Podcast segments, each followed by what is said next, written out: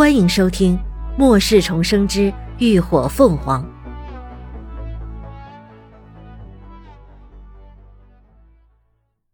第一百八十五集。被困，来了。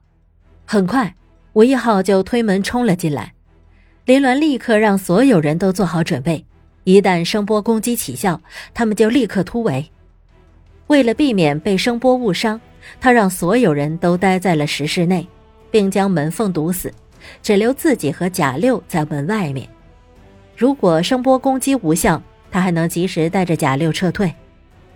异响越来越近，凭肉眼能够隐约看到昏黄通道里晃动的灰影。贾六的脸上虽然没有什么表情，可身体却在抑制不住的颤抖，紧握的手心更是一片湿腻。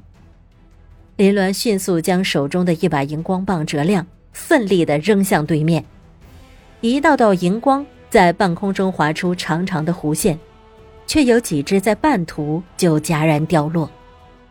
那一个个张牙舞爪的巨大身影，在幽绿色的荧光照耀下，显得愈发的狰狞恐怖。开始，林鸾立刻朝贾六下达了命令，与此同时，他也迅速的释放了空间屏障。贾六双眸紧闭。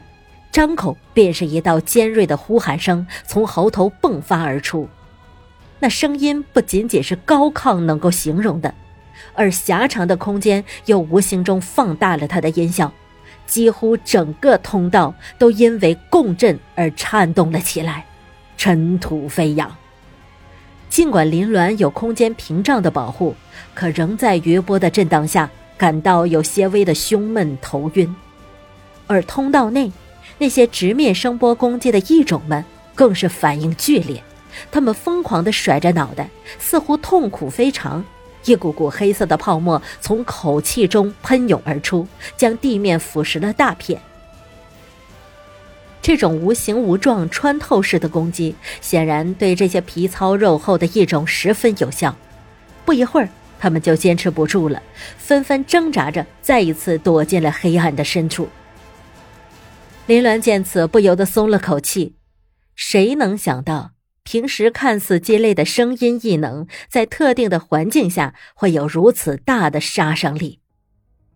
他一边让贾六停止发声，一边伸手拍门。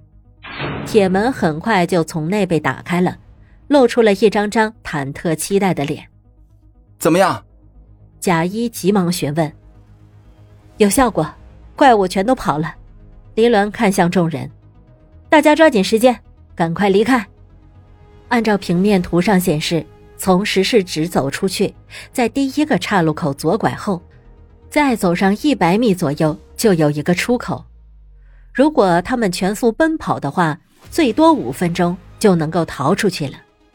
所有人都不耽搁，一个紧跟着一个跑出了石室，又在贾一他们的带领下朝前狂奔。林鸾暗中给秦志远他们使了个眼色，留到了最后才走，准备等出了防空洞后，就找机会甩开雷霆他们，自己行动。吴一浩更是趁机让林鸾他们帮他把石室里的黑茧带走。这些变异蛛丝如果处理好了，大有用途。等人都走得差不多了，林鸾他们收完黑茧，也紧跟上了众人的脚步。所有人都在用劲奔跑着，然而在昏暗的空间内，两臂又布满了粘人的蛛丝，不时就有人被绊倒在地，打乱了行进的节奏，时间也因此变得极为漫长。然而，等十分钟后，众人终于奔向象征希望的大门时，却发现根本没有门，前面又是一个岔道口而已。怎么回事儿？是啊，不是说这里有出口吗？众人顿时都惶惶不安了起来。林伦紧锁着眉头，对照手里的平面图看了又看，心里亦是疑惑不已。这上头明明标注此处有个出口的，怎么会没有呢？雷霆他们也急忙过来询问：“会不会是你画错了？”贾一不由得质疑：“不可能。”林鸾否认。他绝不可能犯这样的低级错误，除非那牌子上的平面图原本就是错的。实在不行，那就原路返回吧。秦志远提议道：“就算平面图真的出了差错，那他们自己走过的路总算不会错了吧？”其他人也没有异议。一通转告后，所有人便立刻又掉头往回跑。然而，时间一分一秒的流逝，半个小时后，他们还在漆黑的通道里打转，就仿佛深陷在迷宫中一般。根本找不到出口。所有人都开始露出了疲态，脚步也愈发的沉重了起来。疲惫和恐惧的双重压力之下，让不少人的情绪都有些崩溃了。不过，叫人奇怪的是，他们这一路过来，却也没有再遇到那些怪物，这很不对劲。林鸾脸色凝肃了起来，看着前方黑不见底的通道。觉得仿佛就像一只巨兽正张开血盆大口，等着他们自投罗网。就在这时，一旁的高迪也捏了捏他的手，脸上满是纠结。林鸾突然就醒悟了过来。对了，他怎么忘了这里还有个精神体？照此看来，他们应该是受到了对方精神力的影响，潜意识里都产生了幻觉。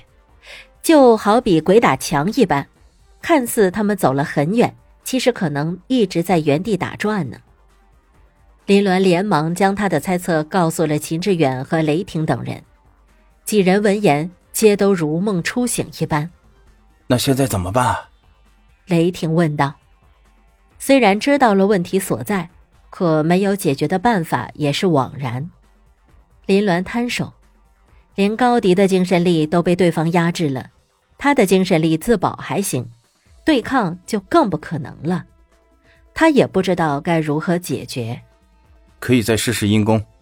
一旁的吴一浩推了推眼镜，开口道：“幻境虽然能蒙蔽人的视觉，欺骗人的大脑，但无法阻止声波穿透，所以可以试试利用声波来定位。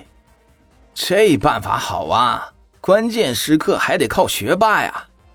贾一双手一拍，连忙招呼贾六：“小六，快来！